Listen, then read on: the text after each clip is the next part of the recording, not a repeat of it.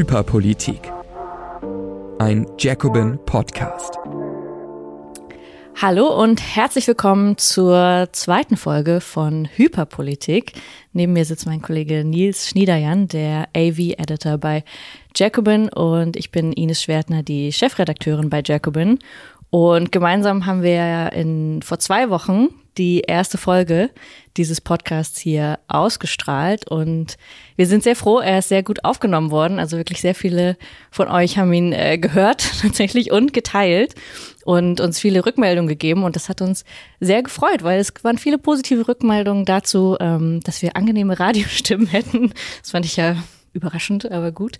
Und aber auch, dass es ihnen inhaltlich gefallen hat und auch, dass sie mit dem Begriff Hyperpolitik was anfangen konnten und gesagt haben, das ist das, ähm, was es jetzt braucht. Und das hat mich auch ganz zufrieden gestimmt, weil wir natürlich nicht so ganz sicher waren, würden alle checken, worum es geht bei Hyperpolitik.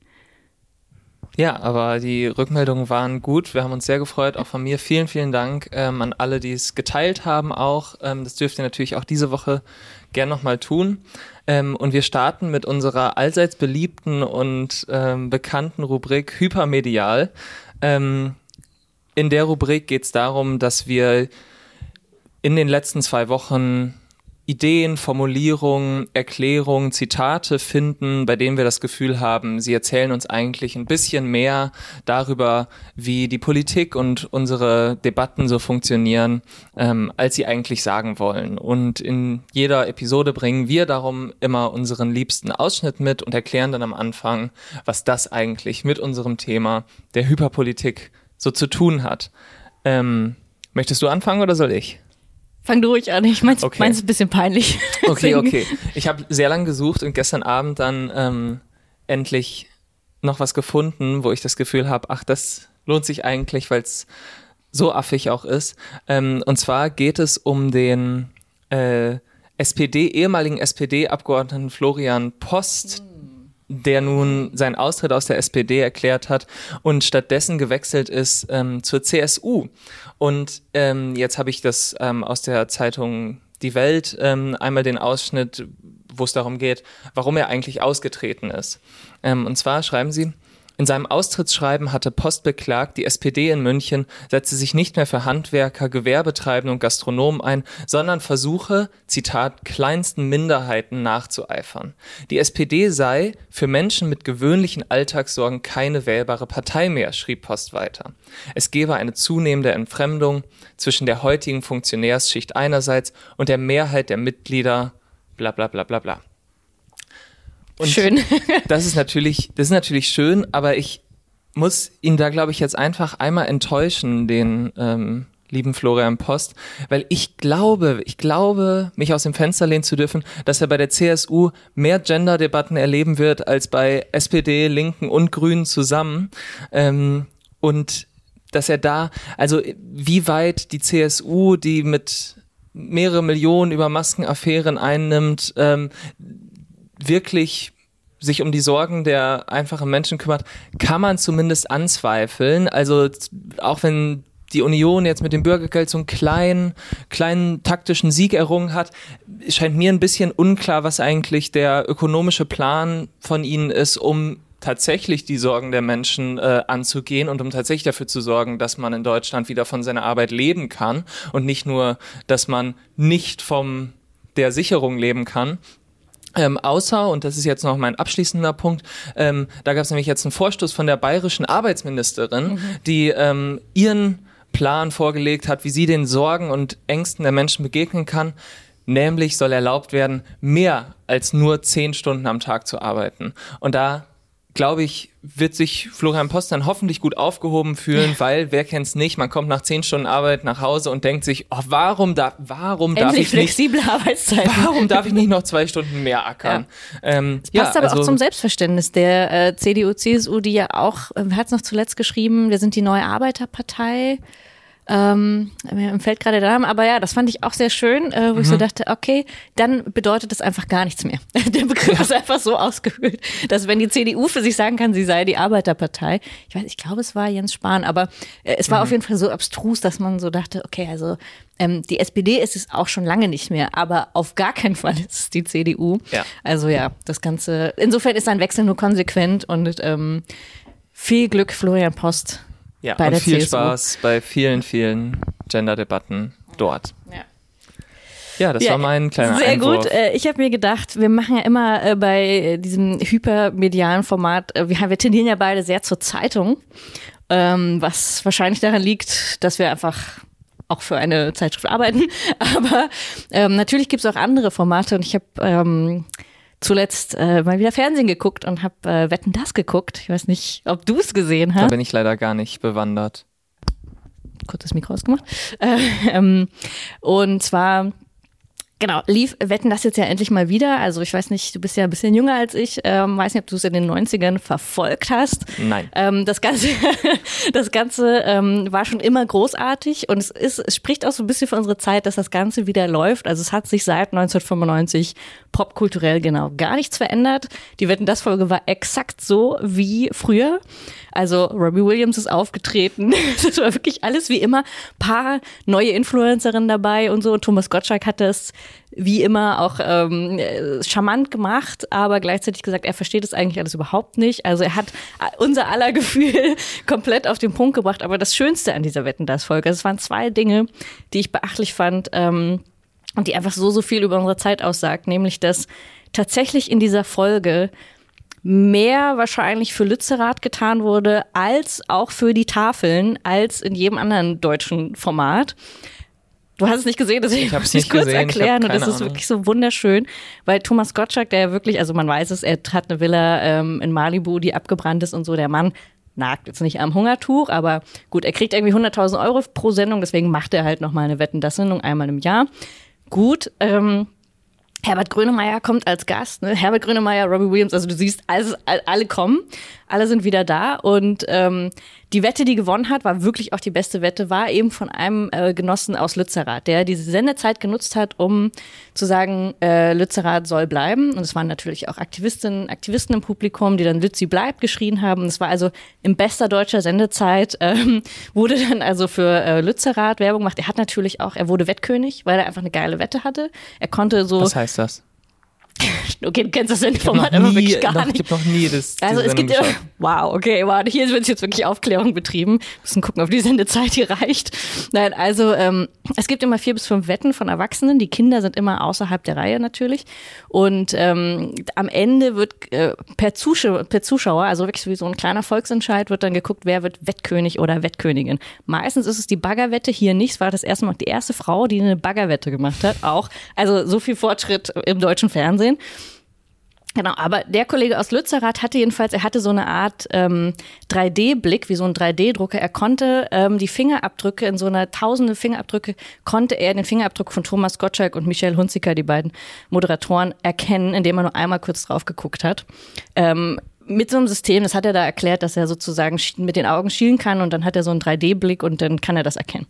Wahnsinn, hat nichts mit Lützerath zu tun, aber was ich sagen wollte, er hat die Sendezeit genutzt, um eben auch über äh, Lützerath zu sprechen und gleichzeitig Herbert Grönemeyer war da und hat gesagt, er würde, wenn er die Wette verliert, da müssen immer die Promis haben dann Wetteinsatz, hat er gesagt, er würde für einen Monat alle Ausgaben der Berliner Tafel spenden.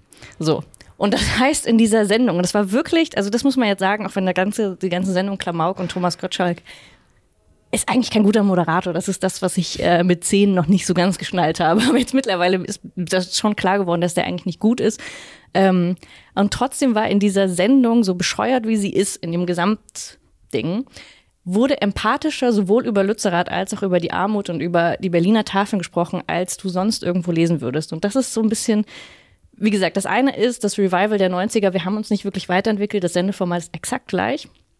Aber das äh, sowohl, glaube ich, von den Zuschauern als auch von denen im Raum wurde dieser Aktivist aus Lützerath dermaßen empathischer aufgenommen, und selbst von Thomas Gottschalk, der es nicht verstanden hat, aber eben auch die Geschichte mit den Berliner Tafeln, dass ich dachte, natürlich ein bisschen überspitzt gesagt, aber trotzdem so, das hat jetzt, glaube ich, für, das, für die Millionen Zuschauer, die das geguckt haben, hat das mehr gebracht, beide Themen äh, ins Bewusstsein zu rücken, als jeder politische Diskurs. Und das fand ich ein bisschen erschreckend und gleichzeitig dachte ich, na gut, äh, so ist es vielleicht. Ähm, vielleicht hat Wetten das unbewusst und ungewollt mehr für äh, Verständnis getan, ähm, einfach so die ähm, das zu politisieren, aber natürlich nicht wirklich zu politisieren. Und da kommt wieder der Punkt zu äh, Hyperpolitik, natürlich, dass es so ein Gefühl für die Themen plötzlich gibt.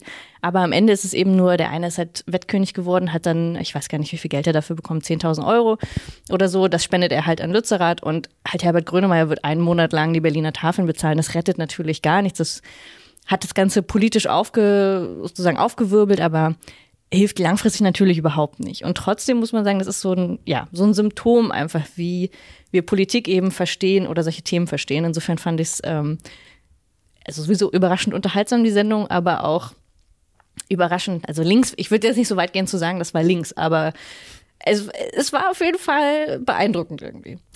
Okay, ja, das hat natürlich jetzt ähm, viel länger gebraucht als geplant, weil du mir erstmal erklären musstest, was es mit dieser Sendung überhaupt auf sich hat. Ähm, aber ja, ich bin mir noch nicht so ganz sicher, ob ich, ähm, also vielleicht müsste ich äh, die Sendung auch dann mal schauen, um das genauer verstehen zu können. Aber ja, es, ähm, also gehört es nicht so ein bisschen eigentlich einfach zum politischen Betrieb, dass quasi die Leute, die sich da raushalten können aus den echten politischen Fragen, können da sozusagen mit so einer emotionalen Brille einfach draufschauen und sich echt betroffen zeigen, was da mit unserem armen Dorf passiert und so, ohne dass sie irgendwie einen Einsatz hätten ähm, und irgendwas verlieren könnten dadurch, ähm, während dann eben in den Polit-Talkshows sozusagen, ja, da, da, sind sie dann leider gezwungen, die ähm, Politiker von Grünen bis äh, AfD irgendwie ähm, ja, das zu verteidigen, die, dass, dass das abgerissen wird und dass das alles äh, und dass die Tafel nun mal sozusagen, das ist schade, aber ne, sozusagen diese Kaltherzigkeit gehört doch dann einfach auch ein bisschen dazu, oder? Das stimmt, aber genau, ich glaube, wir sind oft mal so ein bisschen von, wir lesen irgendwie die Einzeitung und gucken halt die äh, Talkshow-Formate mit den Politikern, aber das ist ja das, was gar nicht so die große Masse an Menschen so die ganze Zeit guckt. Also es guckt jetzt nicht jeder ständig Anne Will oder Maischberger ja, oder Lanz. Gott sei Dank, genau. Und daran hängen wir uns aber manchmal sehr stark auf. Mhm. Und eigentlich sind, glaube ich, so Sendungen wie Wetten das ähm, ist einfach mehr für so Massenpublikum und Leute bewegt wahrscheinlich mehr, was bei der WM passiert und bei Wetten das passiert, ja. als jetzt was anderes. Und das ist, finde ich, ein guter Gradmesser mhm. zu merken, okay, da finden diese Themen aber statt und durchaus, durchaus auf eine empathische Art und Weise. Und das fand ich halt ähm, eigentlich das Besondere daran, dass man viel zu sehr manchmal auf dieser ähm, genau sozusagen im engeren Sinne Politikebene verbleibt und einfach dieses, eigentlich dieser Vorraum, dieses Vorpolitische, was dann, wetten das auf eine Art irgendwie ist, ähm, dass das jetzt überraschend positiv war für unsere Themen, mhm. sage ich jetzt mal so. Mm, und insofern, genau, das äh, fand ich beeindruckend. Ja, ich meine, das ist ja auch eigentlich das ist ja das, was mit Hyperpolitik Anton Jäger auch bezeichnet. Also zu sagen, ja, dieser vielleicht vorpolitischer Raum, ich glaube, so würde er es nicht bezeichnen, aber sozusagen dieser Raum, in dem ähm, man dann auf eine empathische Art und Weise über Sachen spricht und so, ähm, der ist da und der existiert und wenn man die Leute einfach mal ähm, ja, von Angesicht zu Angesicht mit Menschen spricht über die politischen Themen, die uns so bewegen, merkt man, die meisten haben da ein Verständnis und gehen, also halten auch vieles für ungerecht und ähm, wünschen sich, dass sich was ändert. Es gibt nur keine Brücke zu einem sozusagen zu einem politischen Engagement, in dem man wüsste, wie man was ändert. Also wenn genau, du sozusagen genau. jeden, der aus dem Publikum fragen würdest, ja, und was würdest du jetzt machen, um Lützerath zu unterstützen oder so, wüssten sie es nicht und ich wüsste es auch nicht, weil ich will da nicht im Wald sitzen.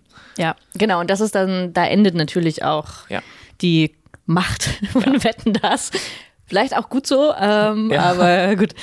Gut, dann haben wir heute wirklich was geschafft, ja, schon in der ersten ich, Also Rubrik. ich schaue mal auf die Uhr. Ja. Nein, es ist noch okay. Okay, es ist ja. noch okay, aber wir kommen jetzt tatsächlich zu den eigentlichen Themen. Jetzt kommen wir zu den eigentlichen Themen. Also wir wollen heute sprechen einerseits über das RF Böhmermann-Thema. Ines, ich konnte es, es ihr nicht, leid. ich konnte es ihr nicht absprechen ähm, und ausreden. Ähm, aber bevor wir dazu kommen, erzählen wir euch jetzt noch einmal etwas über die Strompreisbremse, die Gaspreisbremse und was da jetzt eigentlich handwerklich alles so passiert ist bei der Umsetzung und was sich da jetzt noch ergeben hat. Ähm, und darüber spreche ich jetzt. Und zwar ist das Problem grundsätzlich, dass es zwei verschiedene Gesetze gibt, mit der Übergewinne im weitesten Sinne abgeschöpft werden sollen. Also Gewinne, die nur dadurch entstanden sind, dass sozusagen, dass der Krieg jetzt da ist, dass es ähm, viel höhere Preise gibt und die sozusagen sich nicht durch irgendein ökonomisches, kluges Kalkül oder so ergeben haben, sondern eben zufällig entstanden sind, wie sie das ja dann nennen. Und ähm, diese Übergewinne wurden jetzt, sollen jetzt abgeschöpft werden aufgrund einer EU-Verordnung, die das sozusagen, ähm, die die Mitgliedstaaten verpflichtet, das so umzusetzen. Und in Deutschland haben wir jetzt die schöne Konstellation, dass es nicht ein Gesetz aus einem Guss, aus einer Regierung gibt, sondern es gibt trotz, obwohl es die eine Energiebranche ist, die betroffen ist, zwei Ministerien, die sich darum kümmern. Nämlich einerseits ähm, Habecks Wirtschaftsministerium, der sich um den Strommarkt kümmert und dann Lindners Finanzministerium, der sich um Öl, Gas und Kohle kümmert. Ähm, und Habeck und Lindner konkurrieren da jetzt sozusagen so ein bisschen ums bessere Modell vielleicht, ähm, machen es dadurch aber so kompliziert, dass eigentlich niemand mehr so richtig versteht, was da jetzt gerade passiert. Und das mag vielleicht auch ein bisschen der Trick sein, das sehen wir später hoffentlich noch, ähm, dass sie sich damit ein bisschen daraus winden, dass irgendjemand noch versteht, was da eigentlich gerade passiert. Ähm, Deswegen versuche ich jetzt einmal das ganz grob zusammenzufassen und uns einmal auf den aktuellen Stand zu bringen. Wie werden eigentlich diese immensen Übergewinne in der Energiebranche jetzt abgeschöpft? Und zwar können wir anfangen bei Öl, Gas und Kohle.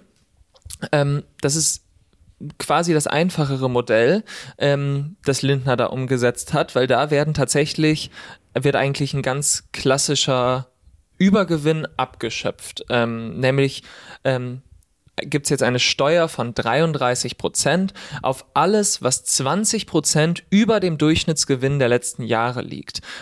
Das heißt also, der Durchschnittsgewinn der letzten drei Jahre, 2018 bis 2021, der bei den meisten Unternehmen auch schon nicht gerade schlecht war, wird sozusagen als Ausgangspunkt genommen.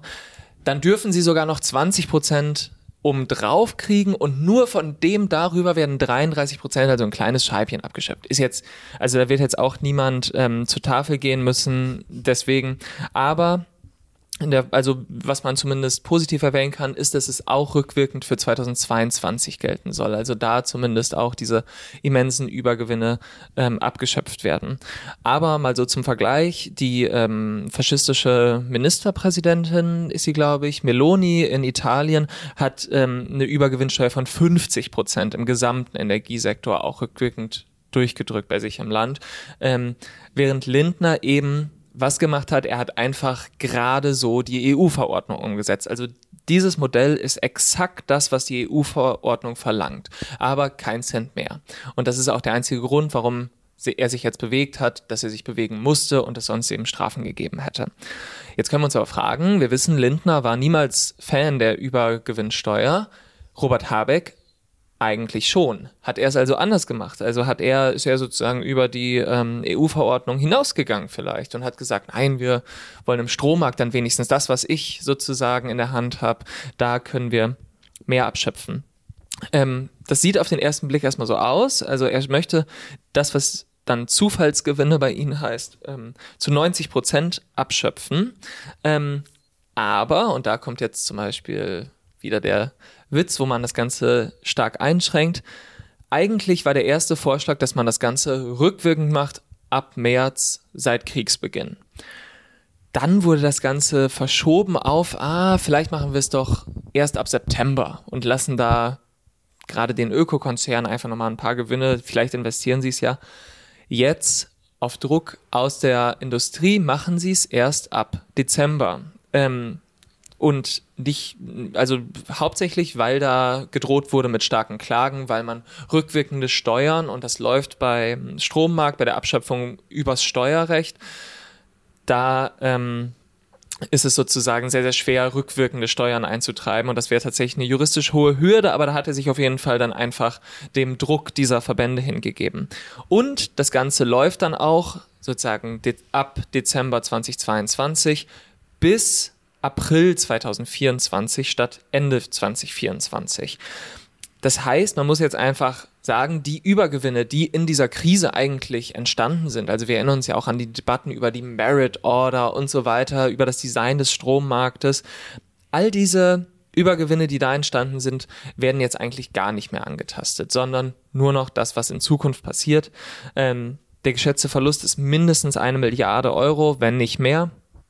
Ähm, und der, ähm, der sozusagen die Funktionsweise, das ist jetzt ein bisschen sehr kompliziert, aber sie berechnen sozusagen das Ganze nicht nach tatsächlichen Gewinnen, sondern über so ein etwas komplizierten System, wo sie schauen, was wäre eigentlich ein angemessener Erlös für die Stromunternehmen.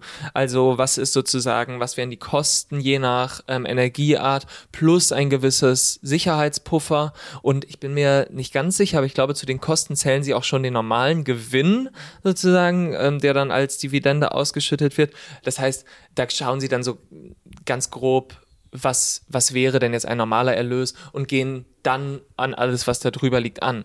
Ähm, also einfach handwerklich handelt es sich nicht um eine normale Übergewinnsteuer. Und da fand ich einfach ähm, auch ganz witzig, dass tatsächlich teilweise die Unternehmen, also zum Beispiel das äh, Hamburger Energieunternehmen Lichtblick, hat dann eine Mitteilung rausgegeben, wo sie behauptet haben, es wäre eine verfassungswidrige Sonderabgabe wegen dieses komplizierten Systems. Und ähm, haben dann als Ausweg Habeck vorgeschlagen, doch einfach eine echte Übergewinnsteuer zu machen. das wäre einfacher. Genau, das wäre einfacher und das wäre auch juristisch sicherer. Und da dachte ich schon wieder, ja, also es ist einfach herrlich, dass dann selbst diese Unternehmen Habeck erklären, ja.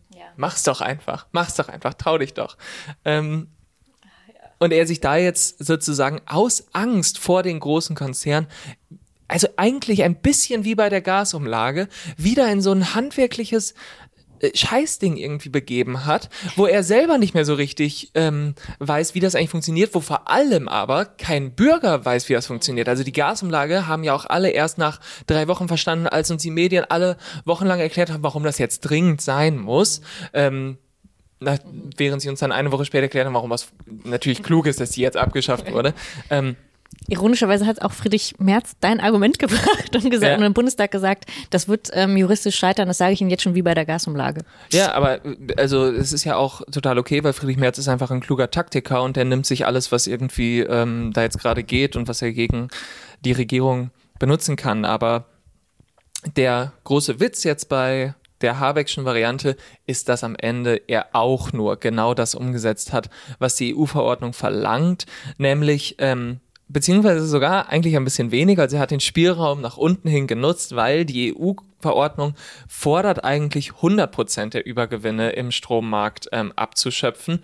Sie erlaubt aber in Einzelfällen begründet auch nur 90 Prozent abzuschöpfen, wo er natürlich die Möglichkeit sofort genutzt hat, diesen Spielraum zu nutzen. Und das ist dann doch einfach ein bisschen mickrig von jemandem, der eigentlich immer behauptet hat, er wäre ein großer Fan der Übergewinnsteuer und er fände das alles ungerecht und für den Zusammenhalt im Land und so, wo er auch recht mit hat. Es mhm. wäre gut für den Zusammenhalt im Land, den das nicht durchgehen zu lassen, aber stattdessen wird nur das umgesetzt, was irgendwie gerade so notwendig ist.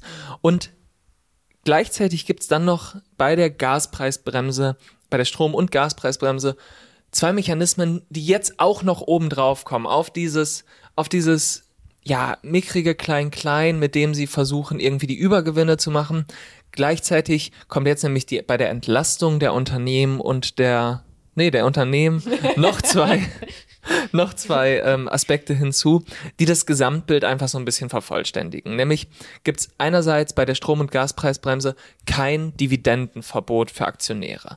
Das heißt also, die Staatshilfen, die eigentlich reinfließen sollen in die Unternehmen, um die Produktion zu sichern und um die Arbeitsplätze zu sichern, können von Unternehmen, die eigentlich keinen keine übermäßigen Kosten haben oder die sozusagen darunter nicht besonders leiden, weil sie schon in den letzten Jahren auch hohe Gewinne gemacht haben und jetzt mit höheren Preisen natürlich auch höhere ähm, Umsätze erzielen. Also die legen das ja in den meisten Fällen mehr als um auf die Preise und damit auf die einzelnen BürgerInnen das Kapital, das dann sozusagen frei wird, indem sie die Staatshilfen bekommen, können sie einfach umschichten auf die Aktionäre und auf die Dividenden, die sie da auszahlen. Also man kann nicht so, man kann jetzt nicht einfach sagen, ah, da kommt die Staatshilfe vorne rein und die geht draußen wieder ähm, sofort raus an die Aktionäre. Aber innerhalb des Unternehmens wird dadurch einfach Geld frei und wo landet es? Bei den Aktionären und Aktionärinnen. Und ähm, nur mal um sich anzuschauen, wie eigentlich, wie prekär die Situation der Unternehmen in diesem Jahr ist. Also wie wie stark gerade unsere stärksten DAX-Unternehmen darunter zu leiden hatten unter dieser Krise und wie sehr auch die Aktionäre darunter zu leiden hatten, ähm, dass sie, also eigentlich ist die Dividende, die Dividendenausschüttung ist für sie die letzte Möglichkeit, irgendwie über Wasser zu bleiben und irgendwie noch ähm, ja ihr Leben zu finanzieren. Also 2022 beliefen sich nämlich die Dividenden der 40 DAX-Unternehmen auf 50,6 Milliarden Euro, was sozusagen eine so hohe Summe ist, dass man sich überhaupt nichts darunter vorstellen kann. Worunter man sich vielleicht etwas vorstellen kann, ist, dass die Steigerung zum letzten Jahr plus 50 Prozent war. Also eine wirklich in der Geschichte der deutschen Wirtschaft noch nicht vorgekommene Steigerung. Hat schon mal jemand solche Lohnsteigerungen erlebt? 50 Prozent. Ja, das wäre es doch mal.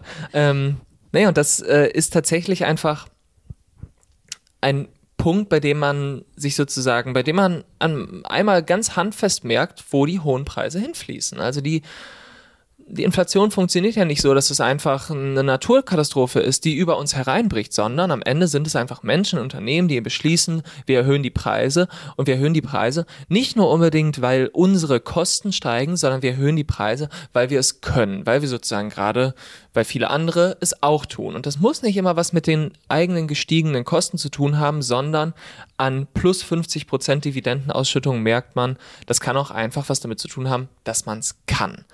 Und das Mindeste, was man dann sozusagen als Regierung jetzt hätte machen müssen, ist zu sagen, im nächsten Jahr fließen nicht unsere Staatshilfen dann auch noch in die Dividenden, sondern denen geht's gut genug, die müssen wir nicht noch extra entlasten mit unseren Steuergeldern. Was man ja bei allen anderen Entlastungspaketen, also auch während Corona, schon gemacht hat, muss man genau. ja sagen. Also das ist eigentlich mittlerweile so ein Usus, ne? Also das ja. äh, macht ja auch durchaus Sinn. Genau, aber auch ähm, sozusagen, es landet am Ende natürlich zu einem großen Teil, wenn man sich die Struktur Aktionär, von Aktionären in Deutschland anguckt, landet es natürlich zum großen Teil bei den Superreichen am Ende. Ja, und die werden ja dann auch einfach privat nochmal mit der Gaspreisbremse entlastet, bei der es eben auch kein ähm, Höchstmaß oder sowas gibt. Also in dem wirklich die mehrere Villen mit subventioniertem Gas nochmal heizen dürfen. Also die, man kann es einfach mal so sagen, die haben wirklich gar nichts zu befürchten und haben sehr, sehr rosige Aussichten für die nächsten ein, zwei Jahre. Ähm, und das andere, das andere Problem, was es dann noch gibt jetzt bei der Gaspreisbremse, ist, dass es kein Verbot gibt, das Gas einfach weiter zu verkaufen. Das heißt, dass die Unternehmen dürfen einfach das subventionierte Gas, was sie bekommen, so wie sie wollen, dann am Markt weiterverkaufen, also am Markt verwerten, heißt es dann ähm, im Gesetz. Und Dazu gab es dann jetzt eine Kurzstudie vom Institut für Makroökonomie und Konjunkturforschung von der Hans-Böckler-Stiftung, also einer gewerkschaftsnahen ähm, Stiftung von äh, Sebastian Dullin zusammen mit Isabella Weber, die auch als Erfinderin der Gaspreisbremse beide zusammen gelten. Ähm, und ihre Kritik ist eben, dass es sich durch dieses fehlende Verbot, das Gas weiter zu verkaufen zum Marktpreis, für einige Unternehmen lohnen kann, dass sie ihre Produktion runterfahren und stattdessen einfach zu Gashändlern werden. Dass sie einfach sagen, sie rechnen es einmal durch und am Ende lohnt es sich für sie einfach das subventionierte Gas zum Marktpreis weiter. Viel, viel mehr, als wenn sie ähm, die teure Produktion am Laufen halten. Und da sagen sie eben, besser und auch für den Industriestandort Deutschland besser wäre es, wenn die Unternehmen nur das Gas subventioniert bekämen, dass sie auch in ihrer Produktion wirklich einsetzen. Dann gibt es noch so ein paar kleinere Ausnahmen, wo sie sagen, hier und da macht es dann vielleicht Sinn, dass sie es weiterverkaufen dürfen, aber es gäbe sozusagen sinnvolle Maßnahmen, um genau das zu verhindern. Und am Ende ist auch das wieder einfach ein sozusagen Einknicken vor der Industrie oder vor, es ist ja nicht mal, es ist, steht, es ist sozusagen nicht mal das Interesse der Industrie selbst, sondern es ist sozusagen das Interesse einfach an höheren Gewinnen. Also es ist ein Einknicken und eine, eine Schamlosigkeit, die die Bundesregierung da ähm, eigentlich zur Schau stellt, ähm, die man sich meiner Meinung nach nur leisten kann, weil sie es so kompliziert machen, weil sie es so machen, dass niemand mehr versteht, was da eigentlich gerade passiert. Und insgesamt entsteht so das Bild von einer Bundesregierung, in der zwar hier und da mal irgendwie Entlastung gewährt werden und in der sozusagen tatsächlich ja BürgerInnen auch weniger jetzt zu befürchten haben durch die Gaspreisbremse, ähm, in der es aber gleichzeitig keinerlei Interesse oder auch würde ich sagen, nicht den Mut gibt, ähm, Unternehmen und Aktionären und Aktionärinnen irgendwie was entgegenzutreten, also entgegenzustellen oder ihnen auch mal vielleicht ein bisschen wenigstens auf die Füße zu treten, ähm, wenn sie nämlich unfassbar hohe Gewinne auf Kosten der breiten Bevölkerung machen.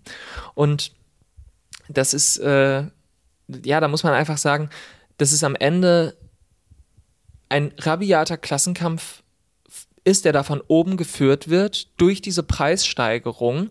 Und das kann man wirklich, das kann man nicht leugnen, wenn man sich diese extrem hohen Gewinne der Unternehmen gerade anguckt und sich anguckt, an wen gehen die denn. Und während das eben passiert, während sozusagen die die gestellten, die gestellten Unternehmer auf die einfachen Leute einschlagen mit ihren mit ihren Fäusten, Preisfäusten, traut sich, wow. traut sich die Bundesregierung, traut sich sozusagen die Bundesregierung ja. nicht mal mit in den Ring zu steigen, sondern ja. die schaut einfach ein bisschen zu und versucht irgendwie hier mal ein Handtuch einem zuzuwerfen ja. und zu sagen, oh, versuch's doch mal hier irgendwie, aber sie traut sich überhaupt nicht in diesen Kampf einzusteigen und ihre BürgerInnen davor zu schützen. Ja. Ja, man muss vor allem sagen, äh, dass äh, jemand, bei jemandem wie Christian Lindner wundert das jetzt nicht, ne, dass er einfach äh, nach seinem Klassenstandpunkt diese Politik macht. Bei den Grünen und die beiden, also es waren ja wohl Grüne und FDP ähm, gegen mhm. dieses Dividendenverbot mit wahrscheinlich der Begründung, ja, wir müssen den Industriestandort ähm, dann schützen und so. Von, genauer kann man es, haben sie es jetzt auch nicht gesagt. Aber das finde ich schon das Beeindruckende, dass die da so eine Allianz hatten, weil man halt so denkt, so, ähm, warum genau müssen jetzt die Grünen die Aktionäre beschützen? Also, dass es die FDP macht, okay, nicht so verwunderlich, aber man hätte ja schon sagen können, eben, weil auch Robert Habeck meinte, er sei so ein Fan der Übergewünschte. Und man dachte jetzt die ganze Zeit blockiert die FDP und so, na, die armen SPD und Grünen. Und am Ende stellt sich heraus, nee, so richtig, so richtig Bock äh, an die Aktionäre ranzugehen, hat niemand so richtig Bock an die Übergewinne, was ja wirklich das Mindeste wäre. Also wir reden ja nicht mal von Vermögensabgabe oder Vermögenssteuer oder sowas. Ne? Wir reden ja wirklich von dem absolut Mindesten, das abzuschöpfen, was wirklich komplett durch die Decke gegangen ist, durch eine Krise. Ähm, und das ist einfach wirklich, dass man nicht mal dieses Mindeste oder dass man sogar noch unterhalb von der EU-Verordnung bleibt. Und dass andere konservative Regierungen in Europa das schon längst machen, zum Beispiel. Das ist wirklich so irre. Und da muss man sich wirklich fragen, ob nicht äh, SPD und Grüne jetzt wirklich so, also was, was die da machen. Ja, und ich meine, das ist am Ende des Tages natürlich auch für jemanden wie Habeck als Grün ein schwieriges Thema, an die Übergewinne ranzugehen, die hauptsächlich bei den erneuerbaren Energien dann entstanden sind. Und ich glaube, er ist sich sehr, sehr bewusst darüber, dass wenn er es sich verscherzt mit dieser Industrie, es sehr, sehr schwer für ihn wird, noch weiter Politik zu machen. Und das ist halt was, was die Grünen auch einfach wissen und ich bin mir sicher auch Scholz sehr gut weiß. Es lässt sich in Deutschland nur schwer Politik machen gegen die ähm, Unternehmen und gegen die ähm, AktionärInnen die haben eben einen sehr, sehr großen Einfluss und die spielen durchaus auch in der Medienlandschaft und so am Ende dann eine Rolle und haben viele ihre Finger überall drin. Und das ist, es braucht sozusagen Mut und es braucht auch, und das ist vielleicht, da müssen wir uns vielleicht auch einfach ehrlich machen, es braucht sozusagen eine starke Basis von unten, die dann PolitikerInnen in diesem Kampf unterstützt und da müssen wir ehrlich sein, die gab es einfach nicht. Es, die Gaspreisbremse wurde auch nicht gewährt, weil der Druck von unten so groß war, sondern es war eine technokratische Maßnahme, die einfach so ein bisschen, äh, um das Ganze unten zu halten, gewährt wurde. Und insofern muss man natürlich sagen, dass man irgendwo enttäuscht sein kann von Habeck oder von der SPD. Aber am Ende liegt es auch an uns, dass wir es nicht geschafft haben, da irgendwie Druck zu machen, die sie dazu zwingen würde und die ihnen dann auch die Fähigkeit geben würde, tatsächlich ohne politische Verluste gegen ja. Aktionären mhm. und UnternehmerInnen vorzugehen. Und man merkt vielleicht nochmal dieses Verhältnis, äh, um nochmal auf Herbert Grönemeyer zurückzukommen. Nein, aber um zu sagen, so, also Klar kann man ihn dafür feiern, dass er als Privatperson äh, die Berliner Tafeln für einen Monat unterstützt, aber eben, wenn man jetzt vernünftig Übergewinne abgeschöpft hätte, könnte man vielleicht dafür sorgen, äh, dass diese Tafeln nicht notwendig wären. Also ich meine, das ist ja eh sowas, wo ja. man sagen müsste, ähm, der politische Wille ist ja offensichtlich nicht da, das Problem ernsthaft zu lösen, geschweige denn auch nur das Mindestmaß überhaupt ähm, anzugehen. Und das Schlimme daran ist ja wirklich, dass das absolut nicht in der Öffentlichkeit stattfindet. Also, dass man halt nicht sagen kann, dass das wüssten jetzt alle, sondern das ist mega kompliziert und das äh, merken wir beide ja auch, wenn wir uns damit beschäftigen. Mega kompliziert, überhaupt schon durchzusteigen. Was ist das Problem? Man muss sich den Referentenentwurf äh, durchlesen. Man muss über wissen, das ist ja sogar noch schlechter als das, was die Gaspreiskommission ähm, vorgestellt hat. Und das war schon durchsetzt von eigentlich neoliberalen ähm, Ökonomen und von ähm, Lobbyisten. Und jetzt ist der Entwurf sogar noch schlechter, aber wer versteht das denn und wer weiß das denn? Und wenn du den, das Handelsblatt liest, dann kannst du zwar dich informieren auf einer technischen Ebene darüber, aber die haben natürlich auch einen gewissen Standpunkt und finden es auch eigentlich gar nicht so schlimm, dass es jetzt so ist. Insofern, du findest kaum informierte Medien darüber mit einem Standpunkt, der kritisch ist dem gegenüber. Und das ist einfach schon so eine systematische Schwäche, wo du sagst, wo, wo du recht hast, so dass einerseits ist es schon, es ist kompliziert, die Bundesregierung spaltet es nochmal extra auf, macht es noch komplizierter und wir sind aber auch nicht in der Lage, das äh, darüber zu informieren, geschweige denn das zu politisieren auf eine wirklich äh, auf eine Art und Weise, dass das wirklich jeder versteht und sich auch darüber empören kann. Das Einzige, was Menschen halt spüren, so okay, irgendwann kommt jetzt vielleicht das Geld, aber was jetzt zum Beispiel dann mit der Industrie passiert, das weiß, glaube ich, kaum jemand. Ähm, und das ist wirklich so, ein, so, ein, so eine Schwierigkeit, die, glaube ich, auch linke Politik ganz schwer durchbrechen kann, weil du kannst dich halt jetzt über diese Dividenden kann man sich noch ein bisschen empören. Ähm, das hat die Linke zum Beispiel auch gemacht. Aber das ist dann halt auch nur eine Meldung, die einmal hochschwappt an einem Tag. Das ist jetzt nichts, was du wirklich in, in eine dauerhafte Politisierung oder eine Dauer, geschweige denn Organisierung überführen kannst. Und das ist halt, glaube ich, wirklich ähm, der Knackpunkt. Das Ganze wird jetzt durch den Bundestag so gehen. Und wir konnten da wirklich nichts gegen machen, muss man sagen. Ja. Muss es auch noch durch den Bundesrat? Wird da Friedrich Merz nochmal seine Muskeln ja, spielen das lassen? Ist jetzt, oh Gott, ja, das wird, jetzt, wird uns jetzt wahrscheinlich Monate, Jahre lang beschäftigen. Das alles auch noch von dieser quasi-Opposition von äh, CDU und FDP. Das sowieso schon beschissene Gesetz dann auch noch blockiert wird. Toll. Ja, herrlich. Ja. Aber wir kommen weg von ähm, den handfesten politischen Kämpfen und kommen jetzt zu deinem, zu deinem Glanzstück. Also erstmal, wir haben uns einfach abgemacht, dass wir die, dass wir die Themen immer tauschen, ja, damit nicht ich immer irgendwie über Gaspreisbremsen reden muss. Und so, aber ja, du hast recht, ich hatte auch eine gewisse ähm, Vorliebe jetzt für dieses Thema, weil es mich tatsächlich extrem amüsiert hat. Die Geschichte. Äh, vorweg gesagt, wenn du oder sie nichts mitbekommen haben über die, äh, über die äh, Sendung von Jan Böhmermann, wie heißt die denn nochmal? Magazin Royal, wie heißt sein, sein ZDF Magazin Royal, oder? Ja. okay, also wenn ihr diese Sendung nicht gesehen habt und nichts davon mitbekommen habt äh, auf Twitter oder so, dann habt ihr gar nichts verpasst. Also das, was ich jetzt erzählen werde, die nächsten zehn Minuten, hat rein äh, sozusagen, das ist Anschauungsmaterial, aber das ist überhaupt nicht schlimm, dass das an euch vorbeigegangen ist. Es hat, glaube ich, nur eine ganz spezifische Gruppe interessiert und ich erkläre dann gleich, warum das äh, der Witz an der Geschichte ist. Und zwar ähm, kann man daran nämlich sehr, sehr viel erkennen. Ich habe, äh, deswegen hast du es gesagt, es ist ein Glanzstück und vielleicht sogar ein Lehrstück. Ähm, das werde ich dann auch gleich erklären, was das bedeutet. Aber um kurz zur Sache zu kommen, also ähm, vor zwei Wochen habe ich ja schon darüber gesprochen. Äh, da war das in diesem Hypermedialteil. Da habe ich gesagt, ja, das ist ja so ähm, krass, wie jetzt diese Klimaära, wie jetzt plötzlich dieser Begriff aufgekommen ist von konservativer, liberaler Seite. Man konnte das gar nicht so ganz genau zurückführen. Wer hat damit eigentlich angefangen? Aber es war so einfach im Raum. Diese ähm, Aktivisten von der letzten Generation, die sich auf Straßen kleben, das, das scheint ja irgendwie extremistisch, gar terroristisch zu sein.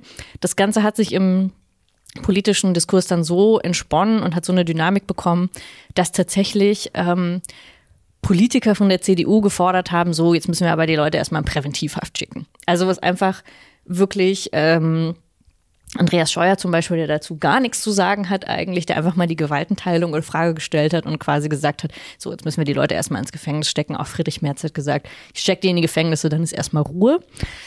Ähm, also so, so hat sich das wirklich relativ, also krass entwickelt und vor zwei Wochen haben wir darüber gesprochen. Jetzt hat, also natürlich nicht überraschenderweise, sind auch viele Medien drauf angesprungen und ähm, auch wenn jetzt nicht jeder explizit Klima-RF gesagt hat, aber sozusagen der Diskurs, das sind alles eigentlich Verbrecher, die müssen ins Gefängnis, ähm, war so ein bisschen die Grundstimmung oder ist sie eigentlich noch immer.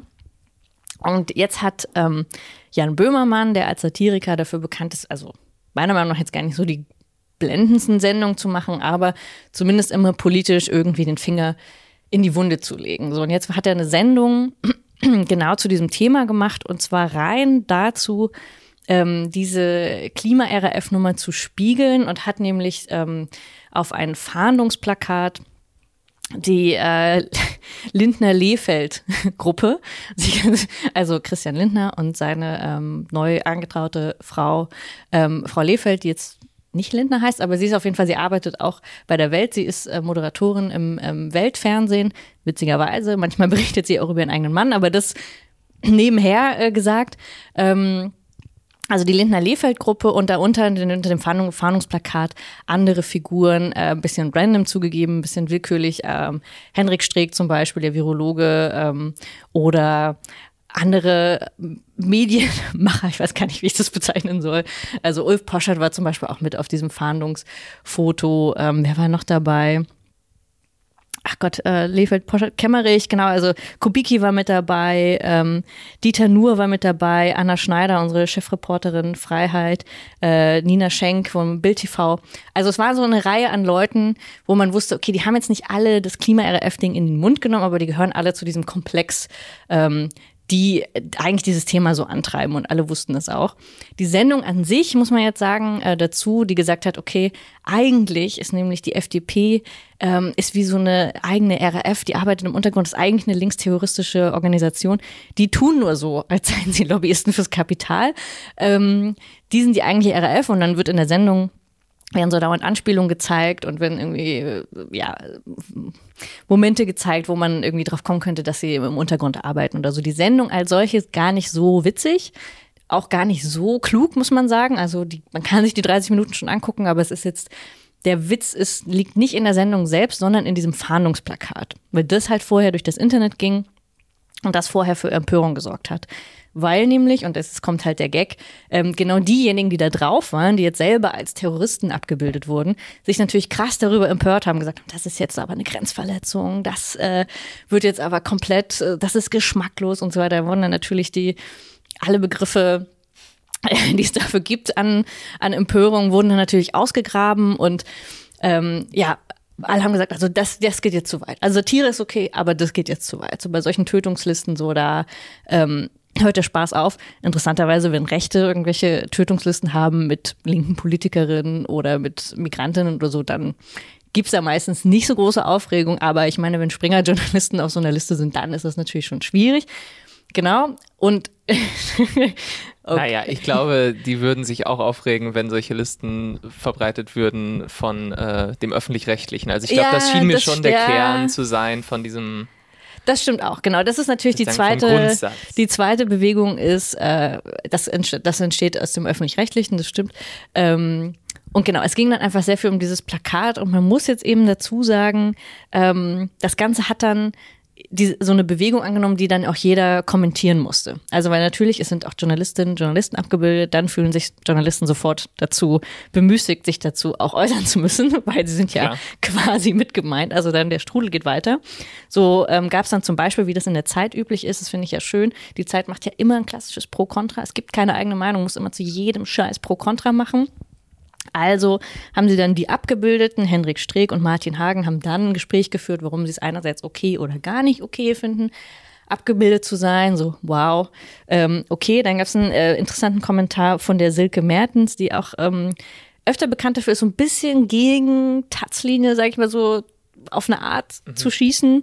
Oder zumindest immer so ein ähm, so ein Einschlag hat, der dann so latent eigentlich selbst ins liberal-konservative rutscht.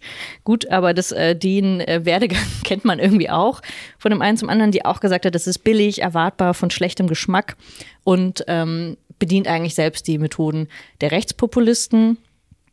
Ähm, der, einer der klügsten Kommentare noch dazu, das ist auch schon bezeichnend, war in der Welt selbst von dem Dennis Yücel, der richtigerweise gesagt hat, dass dieses RAF-Ding mittlerweile zu so einer popkulturellen Chiffre geworden ist, dass ja. es auch gar nichts mehr bedeutet. Also das Ganze bedeutet natürlich nicht, dass da ernsthaft Todeslisten gemacht wurden, sondern das Ganze ist einfach so bedeutungslos geworden, dass einfach jetzt man alles und jeden relativ schnell als RAF bezeichnet oder als Terroristen und das Ganze sozusagen wirklich an Bedeutung verliert, weil man gar nicht mehr unterscheiden kann, ab wann ist irgendwas wirklich ein terroristischer Akt. Da hat er natürlich recht und hat aber auch gesagt, diese Art von Feindeslisten ähm, sind geschmacklos. Und ähm, genau, das stimmt natürlich alles von der gesamten, äh, das war, das war sozusagen der Diskurs drumherum, drehte sich dann nur noch, was darf Satire, ist das ähm, geschmacklos oder nicht. Und ähm, was er richtigerweise gesagt hat, ist, dass äh, der RAF-Vorwurf gar nicht so sehr selber aus dieser FDP-Ecke kam und auch gar nicht so sehr bei äh, Springer kam, mhm. sondern wirklich von CDU, CSU. Aber ich glaube, das spielt für das Gesamtding jetzt überhaupt nicht mehr so eine Rolle, weil ich glaube, was diese Fahndungsliste richtigerweise aufgemacht hat, war halt, dass es diesen Komplex gibt mittlerweile. Grundsätzlich von Medien, äh, Politikern oder irgendwie Meinungs- Leuten, ähm, die halt diese Form von Radikalisierung betreiben. Und damit meine ich halt wirklich Radikalisierung und Empörung ähm, dieses Diskurses, der halt mit den Themen selber eben gar nichts mehr zu tun hat, sondern der rein, und das ist eigentlich das, das ganze Geschäftsmodell ja von, von FDP, CDU ähm, und auch von Springer, das Geschäftsmodell ist ja eigentlich genau diese Empörung äh, zu schaffen. Und da ist es, äh, geht es dann tatsächlich gar nicht mehr so sehr darum, wer wirklich was gesagt hat, sondern wirklich, wer arbeitet daran mit und wer betreibt damit genau dieses Geschäft. Und ich glaube, deswegen ist das Einzige und deswegen ist es wirklich so ein Glanzstück, wo ähm, Böhmermann, auch wenn die Kritik stimmt, er kann das äh, vom öffentlich-rechtlichen aus, ist es wirklich merkwürdig, dass er das macht und gleichzeitig ähm, bedient er auch immer nur selber sein eigenes Publikum und versucht, ist da eigentlich fast nie selbstkritisch. Also ähm, diese Kritik stimmt total, aber was glänzenderweise passiert ist nämlich, dass er dieser Gegenseite den Spiegel vorgehalten hat und das dann sozusagen verunmöglicht hat dadurch, das ist das Interessanteste daran, ähm, dass diejenigen, die sonst immer so schnell waren mit diesen terroristischen Vergleichen, jetzt das nie wieder sagen können im Prinzip. Also weil sie so sehr den Spiegel vorgehalten bekommen haben und es selber nicht mal so richtig gemerkt haben. Also sie haben sich dann einfach auch in ihren Reaktionen, in ihren empörten Reaktionen ähm, hat man gemerkt, sie haben gar nicht so richtig verstanden, was da passiert ist. Also sie haben die Satire, den eigentlichen Punkt gar nicht verstanden. Sie fühlten sich so angegriffen. Weil sie auch Teil davon waren, vom genau. eigentlichen Punkt. Genau, weil sie auch Oder Teil davon waren. Ihre Reaktion war Teil davon. Genau, und das, das hat man richtig gemerkt, dass diese, ihre eigene Empörung hat gezeigt, sie haben gar nicht verstanden, ähm, was der satirische Anteil daran war und ähm, haben deswegen gar nicht den Punkt gemerkt, dass sie jetzt selber nie wieder wahrscheinlich diesen RAF-Vergleich, in welche Richtung auch immer, mhm.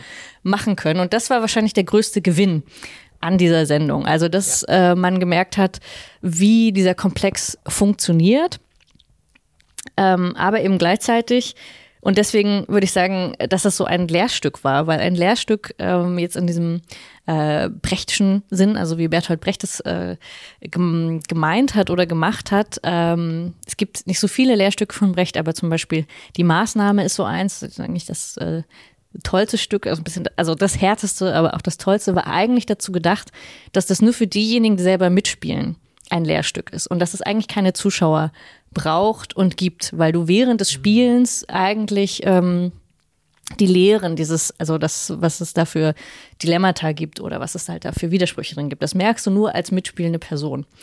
Und ich glaube, es ist so ein bisschen ein Stück weit deshalb ein Lehrstück, weil es nur für die Beteiligten wie so eine Art Selbstaufklärung war. Ähm, und als Zuschauer, die hätte es gar nicht unbedingt gebraucht. Also, weil ich würde mich jetzt so als Zuschauerin verstehen, würde halt sagen, äh, ich hätte, glaube ich, diese gesamte Debatte, also sie hat mich irgendwie beschäftigt, aber sie hätte, ich hätte auch ganz gut ohne sie leben können. Das hat jetzt mit meinem realen Leben genau gar nichts gemacht. Ähm, aber es war für die beteiligten Protagonisten auf jeden Fall interessant. Und insofern war es nur etwas, was sich zwischen öffentlich-rechtlichen und halt liberal, konservativ, libertäre Politik-Medienbubble abgespielt hat. Das war so ein Ping-Pong hin und her und man konnte das irgendwie belustigt sich angucken der Lerneffekt war vielleicht nur bei den beiden irgendwie ähm, kam da zu, zutage. Und das ist, äh, das ist wirklich das Besondere daran, dass man gemerkt hat, das hat sich so weit abgekoppelt von eigentlich, äh, würde ich sagen, von Realitäten oder ne, von so anderen Debatten wie, was passiert eigentlich mit der Übergewinnsteuer, was passiert mit dem Bürgergeld, irgendwelche anderen ähm, materiellen Dinge, sondern es hat, war wirklich einfach so ein, es hatte so ein, was so krass selbstreferenzielles, dass man eigentlich gar nicht, also man konnte das nur von außen kommentieren, aber es war eigentlich ähm, wirklich, wie gesagt, für Lebenswirklichkeiten spielte das gar keine Rolle.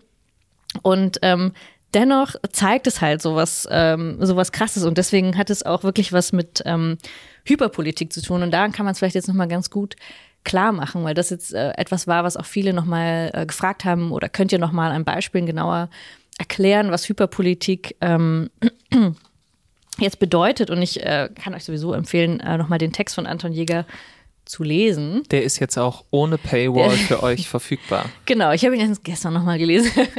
Nein, und ähm, tatsächlich sagt er ungefähr, er hat an einer Stelle sagt er etwas, was sehr, sehr gut jetzt zu diesem einen Beispiel ähm, passt, nämlich ähm, er erklärt ja einerseits, warum der die hyperpolitische Ära, in der wir jetzt sind, die postpolitische abgelöst hat. Und die postpolitische, um das noch kurz zu erklären, meint ja, ähm, dass das äh, geht zurück auf Colin Crouch, der gesagt hat, ähm, es gibt eine technokratische Herrschaft, eine Herrschaft ähm, sozusagen der Dinge und von Politikern, die sehr technokratisch ist und die dann postpolitisch ist, in dem Sinne, dass man mit Politik nichts mehr zu tun hat und Regierung passiert eben einfach, ähm, da passiert nichts mehr. Und die Hyperpolitik im Gegensatz dazu heißt, äh, dass alles extrem politisiert ist, also dass wir uns ständig aufregen über was weiß ich, Gender-Debatten und Benzinpreise, keine Ahnung, äh, weiß, hast du nicht gesehen, aber dass ähm, Menschen nicht mehr in Massenorganisationen organisiert sind und dass man eben wirklich politisch kaum mehr dagegen was tun kann, sondern dass äh, dieses sehr, sehr hochgejeste, politisierte ähm, findet statt, aber es findet sozusagen über die Köpfe der Menschen hinweg statt. Und es gibt nicht mehr diese klassischen Organisationen, die dann auch so einen Interessensausgleich oder sowas, ähm, genau, ausführen könnten. Und deswegen schreibt er, zum, schreibt er dann an einer Stelle, die wirkliche Lehre aus der postpolitischen Ära besteht darin, dass die Politik wieder in den öffentlichen Raum zurückgeführt werden muss. Also, dass man merkt, okay, dieses Technokratische findet hinter unserem Rücken statt, muss wieder in den öffentlichen Raum. Ohne die Wiederentstehung von Massenorganisationen kann dies nur auf einer diskursiven Ebene oder im Prisma der Medienpolitik geschehen. Also das ist das, wo, wo wir uns jetzt drin befinden, deswegen genau dieses Beispiel. Jedes Großereignis wird auf seinen ideologischen Charakter hin untersucht, was zu Kontroversen führt, die sich zwischen immer stärker voneinander abgegrenzten Lagern auf Social-Media-Plattformen entspinnen und dann von den bevorzugten Medien der jeweiligen Seite aufgegriffen werden. Über diesen Mechanismus wird viel kommuniziert, aber wenig erreicht. Und ich glaube, das, also, das wird nicht das einzige Beispiel sein, aber ich glaube, daran kann man sehr gut erkennen, im postpolitischen Raum hat man zumindest noch gedacht, wir könnten über die so technokratische ähm, Verfahren, könnten wir wenigstens noch aufklären.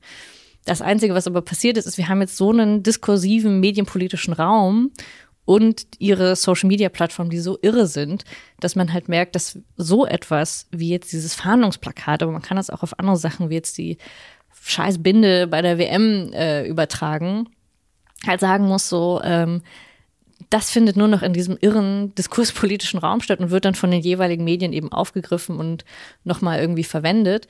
Aber eigentlich, und das meinte ich mit diesem Punkt, es hat mit unserem Leben nichts zu tun, geschweige denn, wir hätten da irgendeine Macht drüber, daran was zu ändern. Und insofern, ähm, ja, auch wenn mich das amüsiert hat, das ist immer mein Beispiel auf eine Art, es hat mich unterhalten, ähm, aber es war de facto eigentlich politisch eine reine ja, Unterhaltungssendung. Im Prinzip war es eine Katastrophe, muss man so sagen. Ähm, und ist aber das perfekte Beispiel für Hyperpolitik.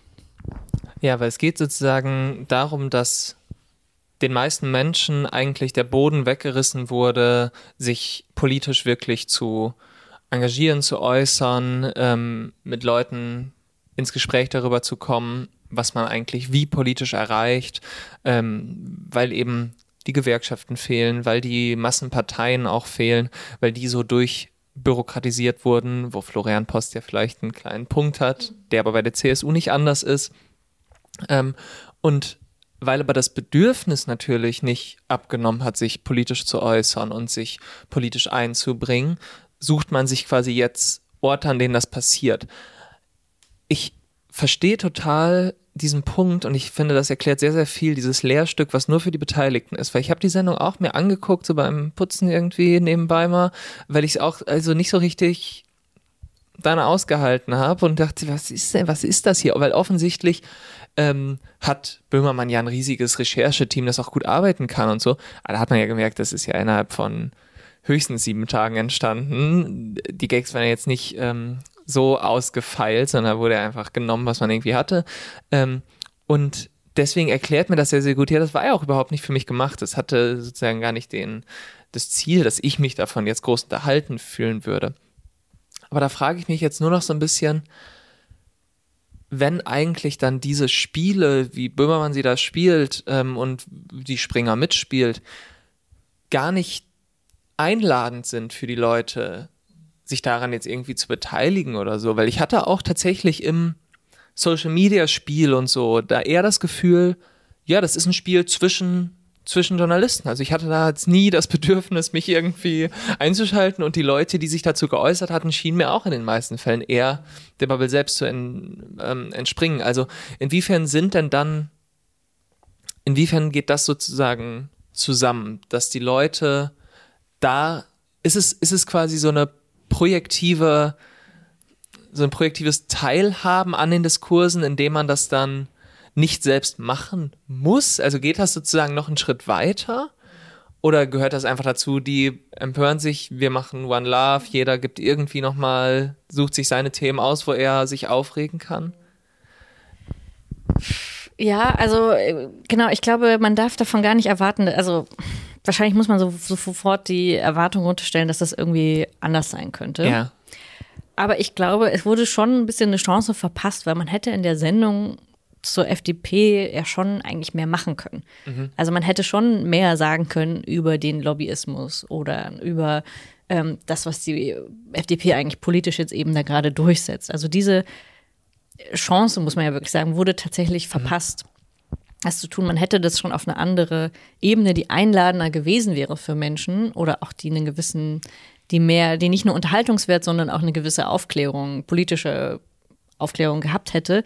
Und das finde ich, kann man auch vom öffentlich-rechtlichen eben erwarten. Also mir geht es gar nicht darum, es müssen immer alle Seiten abgebildet werden und alles muss immer irgendwie von allen Seiten so toll sein, aber das wäre, glaube ich, der einzige wirkliche Kritikpunkt, wo ich sagen müsste, das müsste auf einer qualitativen Ebene die öffentlich-rechtlichen unterscheiden von dem, was Springer und Co. machen. Ähm, nämlich das nicht einfach nur zu spiegeln. Wie gesagt, das war irgendwie witzig für sich intern. Das hatte aber wirklich, das hat wirklich dieses Geschmäckle, nicht nur weil das geschmacklos ist, das finde ich nicht das Problem, sondern eher wirklich, ähm, du müsstest eine Stufe tiefer gehen. Was sind die gemeinsamen, äh, auch wenn du es nicht Klasseninteressen nennst, aber was sind die gemeinsamen Interessen, ähm, die diese Gruppe von Menschen zusammenhält? Das ist halt nicht nur der, der, der reine Gag, sondern eine gute Satire würde ja auch darin bestehen, eine Stufe tiefer zu gehen. Und daran ist es letztlich irgendwie gescheitert. Das heißt nicht, dass, also in anderen Sendungen passiert es vielleicht auch. Aber bei dieser war es eben so ein bisschen so, man wollte offensichtlich nur die anderen ärgern. Das hat funktioniert, wie gesagt. Ähm, aber das hatte nie, offensichtlich nie den Anspruch, das Publikum einzubeziehen. Ähm, oder irgendwie andere, also auf eine andere Art und Weise da tiefer zu gehen. Und ich glaube, ähm, ja, vielleicht, und das, das gehört wahrscheinlich zu einer Reform dazu, muss man sich das überlegen, was, ähm, was will man da eigentlich, ähm, was will man da eigentlich erreichen? Und solange das aber in diesem Ping-Pong bleibt, glaube ich, kann man davon gar nichts anderes erwarten. Also ähm, ja. Ja, ähm, nee, das verstehe ich und ich glaube auch, dass es ja, ich bin mir nicht so sicher, ob das Format von Böhmermann, was er da grundsätzlich macht, weil sonst versucht er es ja immer so ein bisschen mit der Aufklärung und so, ob das so gut in Deutschland funktioniert. Also ja, es ist natürlich äh, geklaut einfach von äh, amerikanischen Formaten, wo das sehr gut funktioniert, weil man da sehr gut äh, sehr, sehr viele Themen hat, einfach bei denen Sachen so grundsätzlich nicht funktionieren, dass man nur noch irgendwie drüber lachen kann. Ähm, aber in Deutschland ist es dann ja oft echt ein bisschen, also er sucht sich das dann natürlich schon äh, total zusammen, weil man merkt, ja, also es lässt sich halt schlecht ein lustiges äh, Satireformat über 12 Millionen Menschen, die in Armut leben, machen. Und deswegen macht er dann lieber eins darüber, warum der deutsche Wein nicht so qualitativ ist. Das war, glaube ich, eins seiner letzten oder so. Oder warum die Waldorfschulen so schlimm sind. Wo ich ja auch sagen würde, ja, ja, also das, das stimmt, aber es ist jetzt nicht der große Skandal, ähm, den man eigentlich braucht, damit sowas irgendwie funktioniert, sondern da würde ich sagen, ja, okay, da könntest du jetzt auch einen guten Zeitungsartikel drüber schreiben und dann wird da irgendein Gesetz geändert und gut ist. Also ich meine, bei den NSU-Akten zum Beispiel hatte das, also ich glaube, er hat so seine mhm. Glanzstücke, also ist ja auch nicht er, sondern eben auch das Team dahinter. Also es gibt diese Glanzstücke, ähm, die dann auch äh, wichtig sind oder eben auch also zu mhm. Cum-Ex, zu NSU. Ich glaube, der hatte das schon immer dran, aber eben es kommen dazwischen auch wieder diese Sachen und dieses eine hat jetzt wirklich ähm, auf eine Art und Weise genau das bedient, was wir mhm. die ganze Zeit oder was wir kritisieren würden.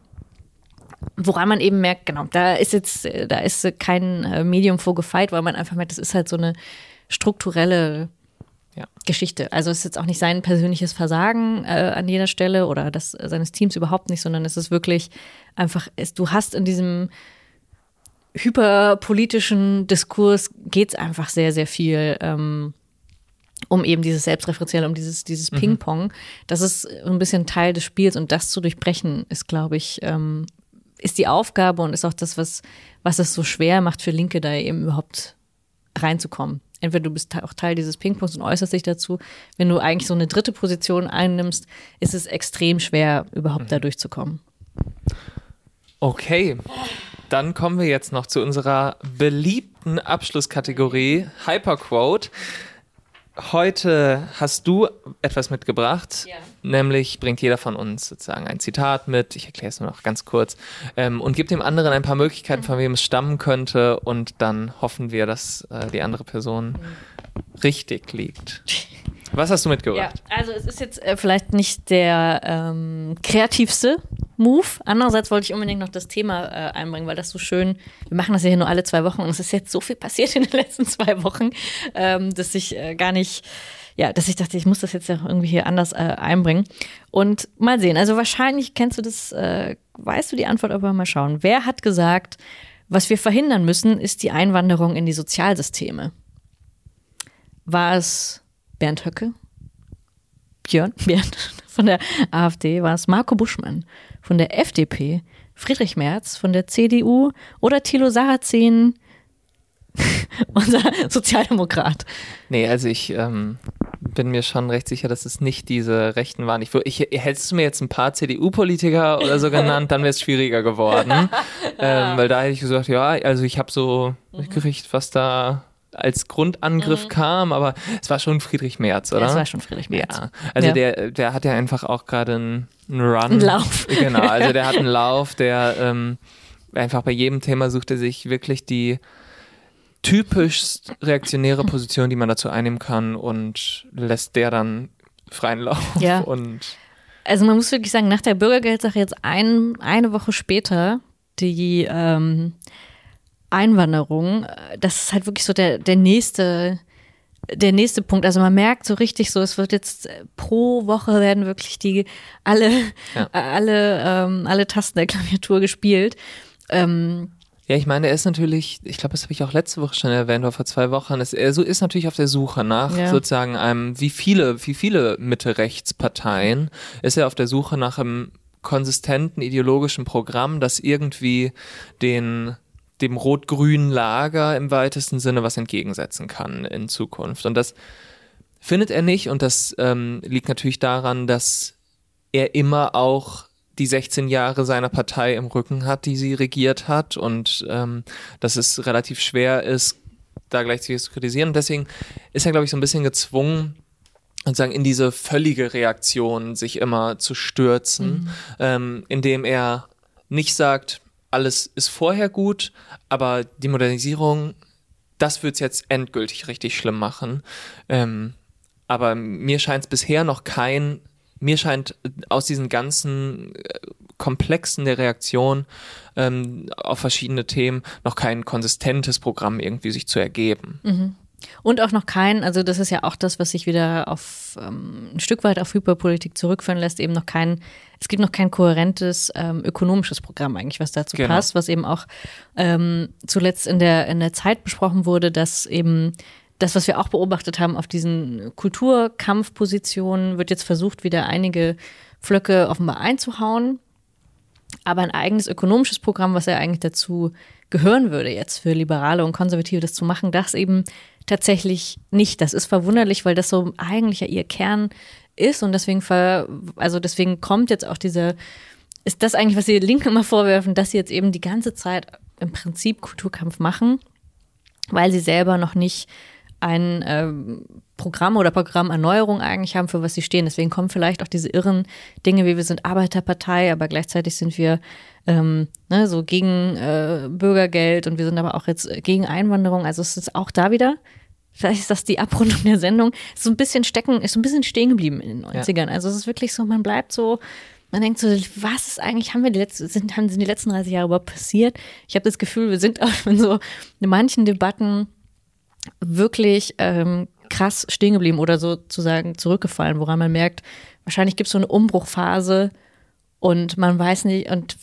auch die CDU weiß nicht so ganz genau, wo sie steht, deswegen fällt sie erstmal wieder in diese Vor-Merkel-Ära zurück und ist offensichtlich auf der Suche. Wir geben keine Tipps, wie man eine bessere bürgerliche Ideologie finden kann. Nein. Und deswegen beenden wir die Sendung und äh, überlegen uns privat noch das nächste CDU-Programm. Ja. Wir bedanken Stimmt. uns fürs Hören und wir sehen uns in zwei Mal Wochen wieder. wieder. Danke, Ines. Danke dir. Das war Hyperpolitik. Wenn du Ines und Nils unterstützen willst, abonniere das Magazin über den Link jacobin.de slash Hyperpolitik. Vielen Dank.